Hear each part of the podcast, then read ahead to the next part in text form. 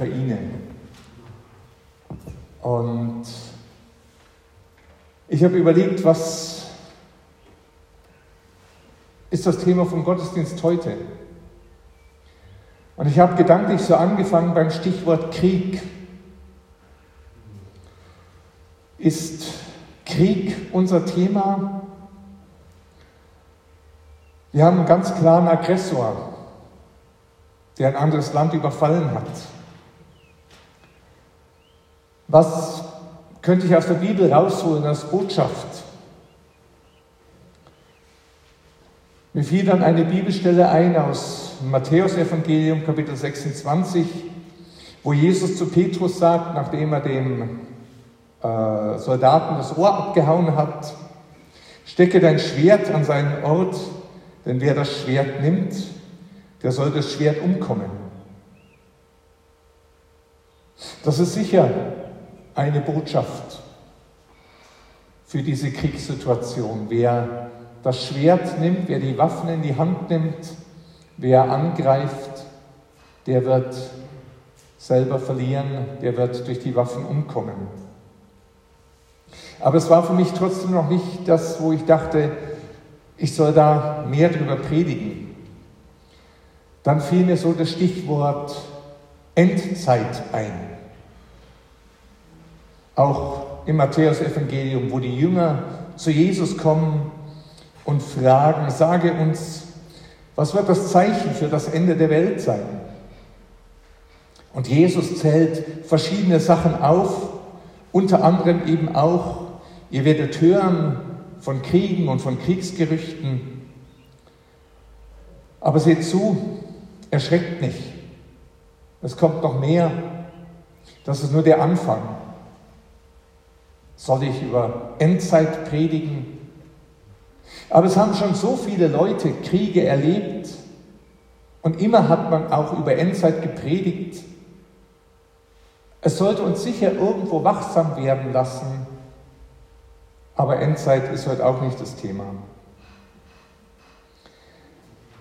Und dann wurde mir klar, Jesus verspricht auch keinen Frieden. Nirgendwo auf der Erde, auf, im Evangelium verspricht Jesus Frieden auf Erden. Jetzt in dieser Zeit. In der Vollendung ja, aber noch nicht jetzt. Das heißt, es wird immer Zeiten geben, wo es Kriege gibt, wo es Ungerechtigkeit gibt, wo Menschen leiden, wo Menschen auf der Flucht sind. Und an der Stelle ist mir dann was ganz anderes nochmal eingefallen. Nämlich die Gleichnisgeschichte vom barmherzigen Samariter. Eigentlich eine altbekannte Geschichte, aber da habe ich gemerkt, da steckt eine ganze Menge drin. Gerade für uns als Christen, die wir immer noch in einem Land wohnen, wo alles friedlich ist, wo wir zwar über alle Social-Media-Kanäle und sowas hören von Krieg und Schrecken, aber eigentlich aus einer sicheren Distanz heraus. Ich lese erstmal das Gleichnis vor. Da kam ein Schriftgelehrter und wollte Jesus auf die Probe stellen. Er fragte ihn, Lehrer, was soll ich tun, damit ich das ewige Leben bekomme? Jesus fragte zurück, was steht im Gesetz? Was liest du da? Der Schriftgelehrte antwortete, du sollst den Herrn, deinen Gott, lieben mit deinem ganzen Herzen, mit deiner ganzen Seele, mit deiner ganzen Kraft und mit deinem ganzen Denken. Und liebe deinen Mitmenschen wie dich selbst. Jesus sagte zu ihm, du hast richtig geantwortet, halte dich daran und du wirst leben. Aber der Schriftgelehrte wollte sich verteidigen. Deshalb sagte er zu Jesus, wer ist denn mein Mitmensch? Jesus erwiderte, ein Mann ging von Jerusalem nach Jericho. Unterwegs wurde er von Räubern überfallen. Sie plünderten ihn bis aufs Hemd aus und schlugen ihn zusammen. Dann machten sie sich davon und ließen ihn halbtot liegen. Nun kam zufällig ein Priester denselben Weg herab. Er sah den Verwundeten und ging vorbei. Genauso machte es ein Levit, als er zu der Stelle kam. Er sah den Verwundeten und ging vorbei. Aber dann kam ein Samariter dorthin, der auf der Reise war. Als er den Verwundeten sah, hatte er Mitleid mit ihm. Er ging zu ihm hin, behandelte seine Wunden mit Öl und Wein und verband sie. Dann setzte er ihn auf sein eigenes Reittier, brachte ihn in ein Gasthaus und pflegte ihn. Am nächsten Tag holte er zwei Silberstücke hervor, gab sie dem Wirt und sagte, pflege den Verwundeten. Wenn es mehr kostet, werde ich es dir geben, wenn ich wiederkomme. Was meinst du? fragte Jesus. Wer von den dreien ist dem Mann, der von den Räubern überfallen wurde, als Mitmensch begegnet? Der Schriftgelehrte antwortete, der Mitleid hatte und sich um ihn gekümmert hatte. Da sagte Jesus zu ihm, dann geh und mach es ebenso.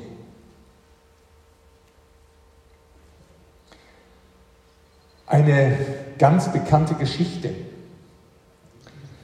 Aber mir fiel so ein, zwei Punkte, wie ich es gerne überschreiben würde. Zum einen, Nächstenliebe ist nicht korrekt und Nächstenliebe ist nicht christlich.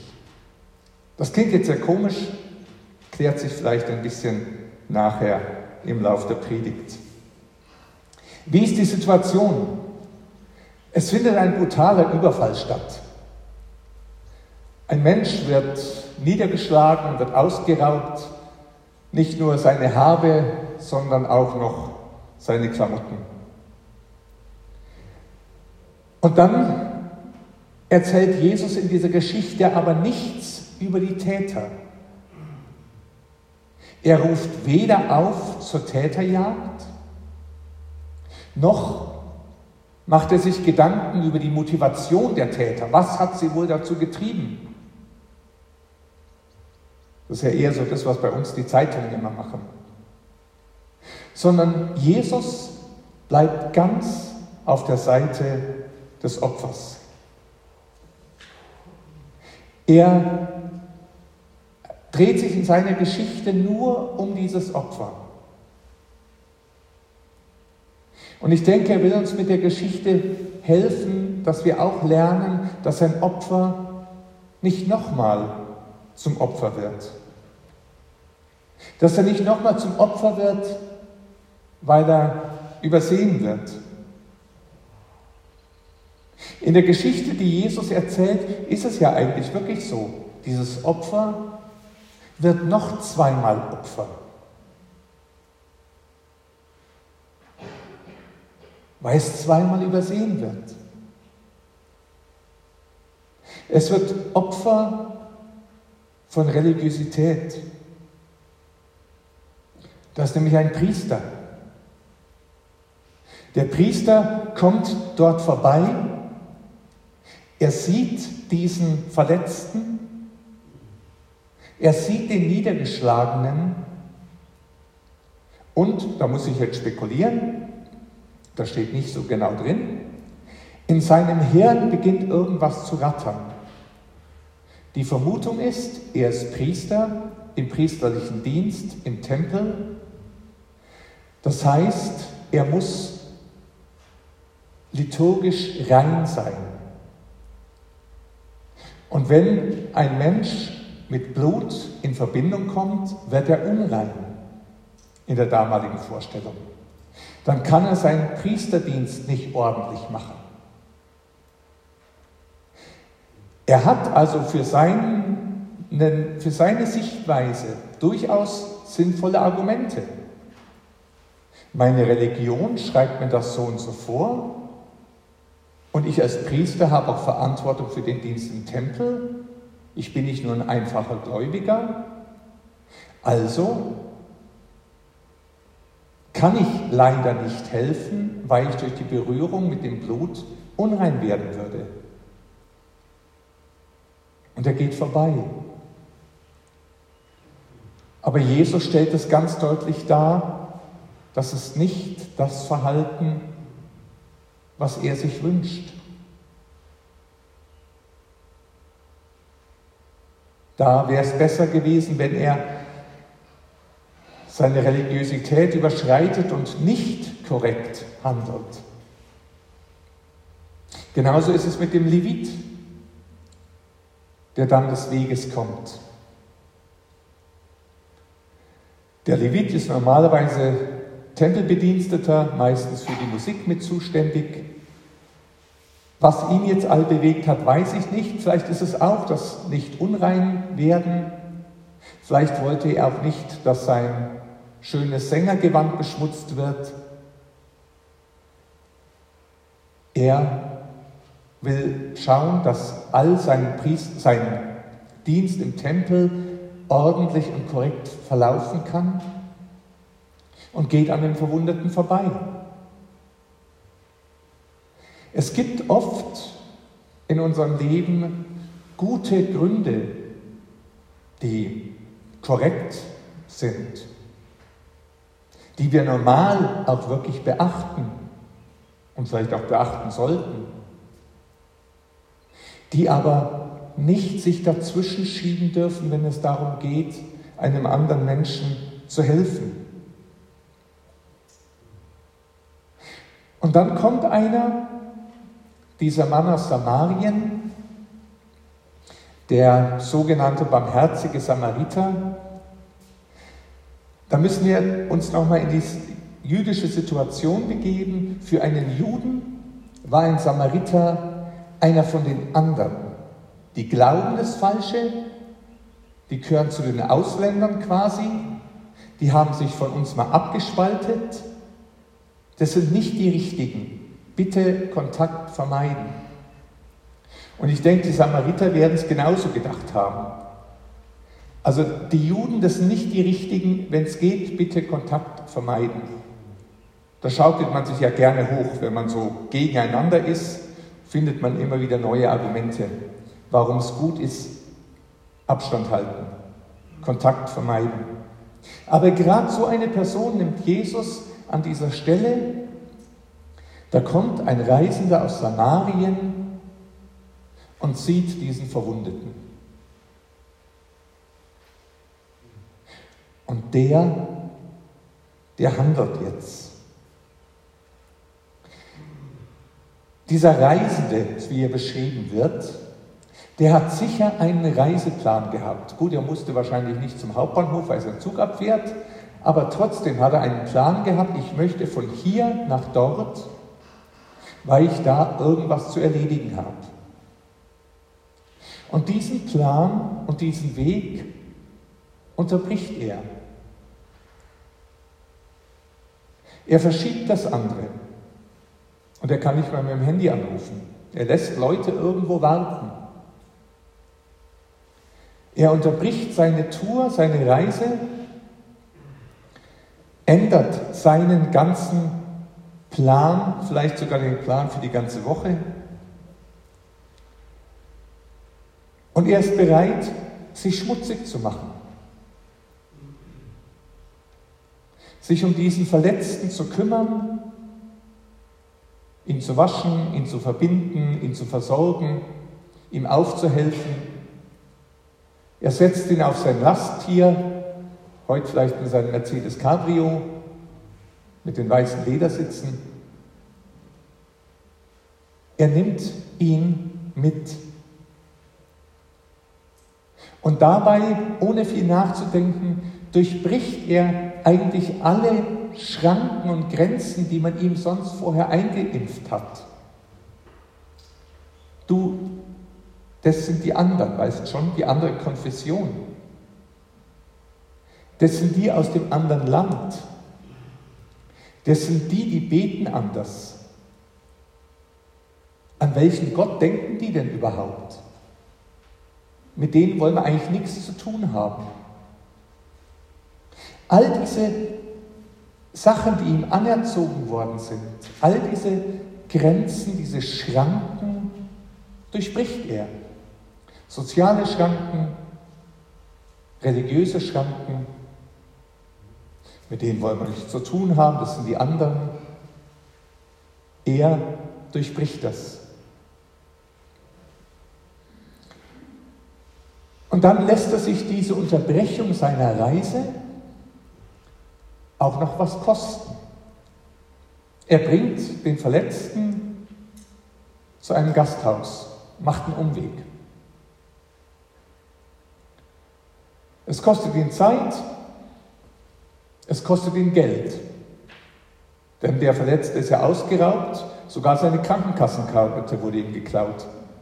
Und deswegen muss jetzt der Samariter für ihn zahlen. Aber er macht das. Und er macht das großzügig. Er gibt dem Wirt Geld für, weiß ich, ein paar Tage und verspricht ihm, wenn es mehr kostet, er kommt wieder und zahlt den Rest. Das heißt, er übernimmt ganz schön viel Verantwortung. Verantwortung für den Verletzten, Verantwortung, dass der Wirt sein Geld bekommt. Er schenkt auch dem Wirt sehr viel Vertrauen.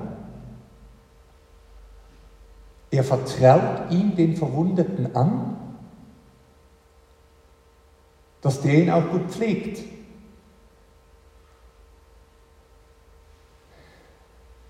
Da kommen so viele Schritte zusammen, wo der Samariter als Person und in seiner Person gefordert ist. Er hilft persönlich mit großem Einsatz. Er hilft umfassend, nicht nur stellt das Pflaster und dann wieder weiter, und er hilft verantwortungsvoll und mit Weitblick.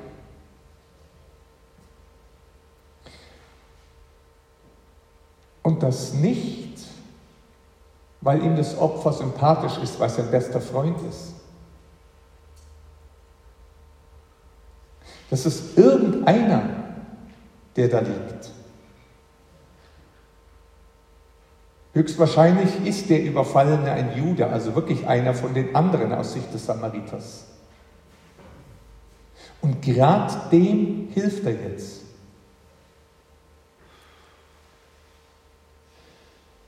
Und das hat mich herausgefordert. Gerade jetzt in der Zeit, wo wieder ganz viel von Helfen geredet wird. Es kommen Millionen Leute die aus der Ukraine fliehen.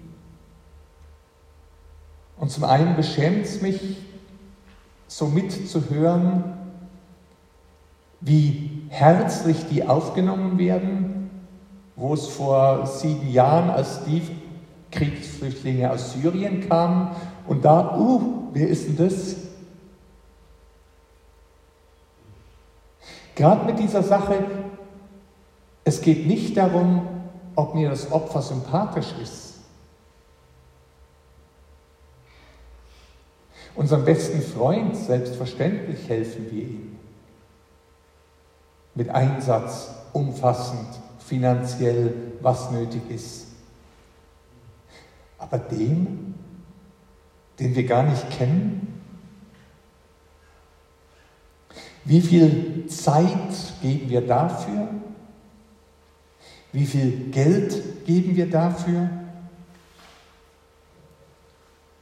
Soll ich mich dafür einsetzen? Ich weiß ja gar nicht, wen, an wen ich den dann delegieren kann. Nachher bleibt das in meiner Verantwortung.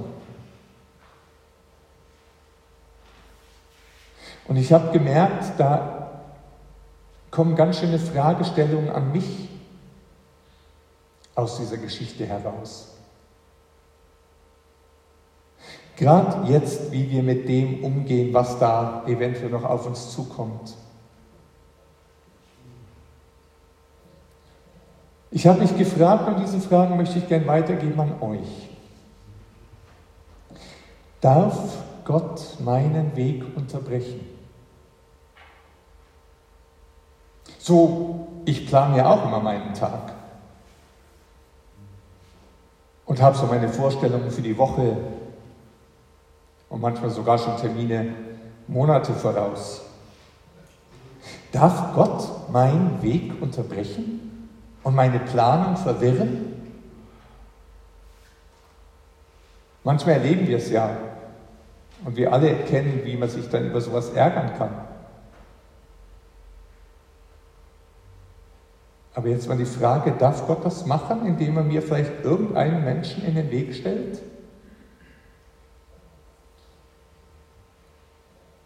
Darf Gott mir was zumuten?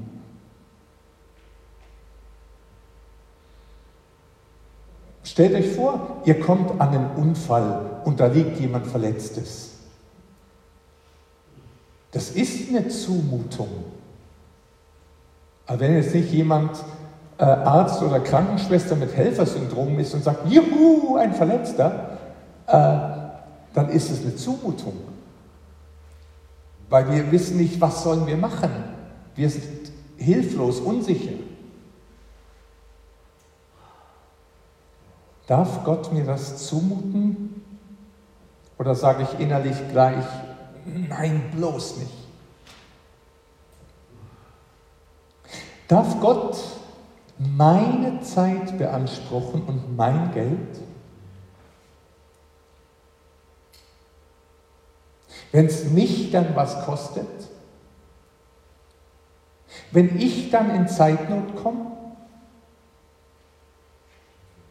Wenn irgendjemand sich nachher beschwert, ja, wo bist denn du geblieben? Ich habe auf dich gewartet. Oder bin ich lieber korrekt und pünktlich und, naja, muss vorbeigehen.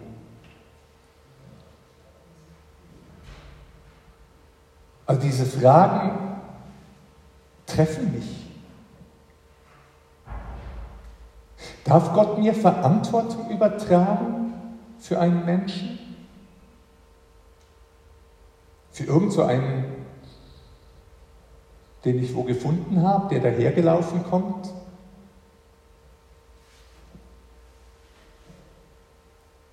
Darf Gott mich dazu bringen, Grenzen zu überschreiten?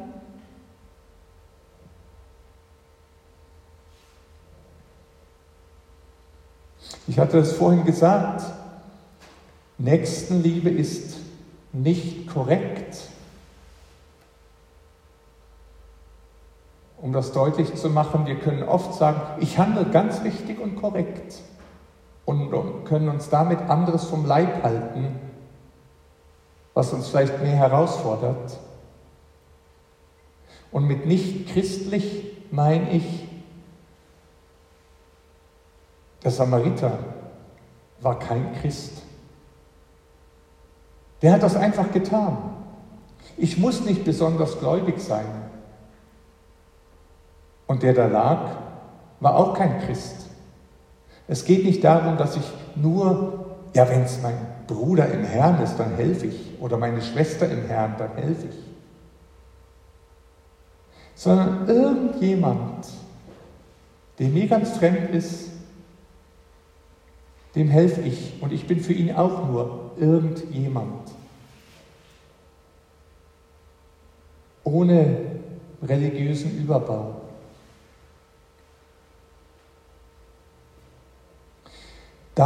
Gott mich so herausfordern?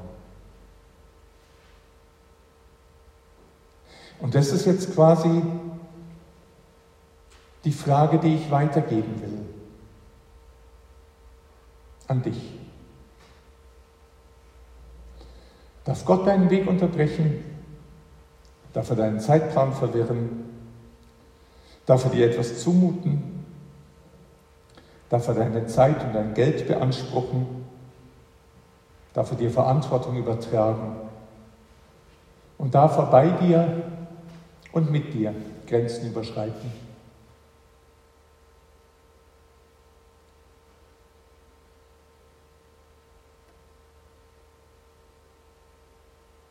mir geht es sehr nahe. Da spüre ich bei mir Zögern und Fragen. Ich weiß zwar, was erwartet wird, was ich sagen sollte, aber ich weiß auch, es geht mir nicht so einfach an. Sowieso mache ich. Aber ich denke, Jesus hat diese Geschichte erzählt, um diesen Schriftgelehrten herauszufordern. Und als der das erkannt hat, hat Jesus ihm gesagt, du bist ganz nah beim Reich Gottes. Da passiert Reich Gottes, wo wir so handeln. Und ich bin ein Freund von Zeichen. Wir werden jetzt noch ein Lied singen. Und ich bitte euch, wenn ihr sagt, okay Gott, ich habe ein Ja dazu, dass du meine Wege unterbrechen darfst. Ich sage Ja dazu, dass du meinen Zeitplan verwirren darfst. Ich sage Ja dazu, dass du mir was zumuten darfst. Ich sage Ja dazu, dass du mir was in den Weg stellen kannst, was mich Zeit und Geld kostet. Ich sage Ja dazu, dass du mir Verantwortung überträgst und dass du Grenzen überschreitest.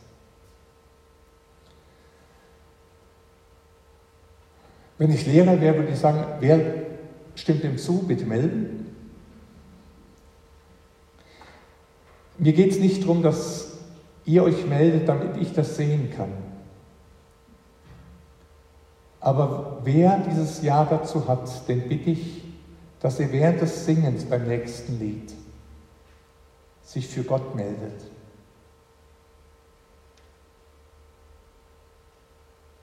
Oder vielleicht auch Gott sagt, ich gebe dir hier mal meinen kleinen Finger, du kannst das dann noch hochziehen, mehr draus machen. Es geht nicht darum, so zu tun, als ob. Es ist eine ganz tiefe Frage an unser Herz. Amen.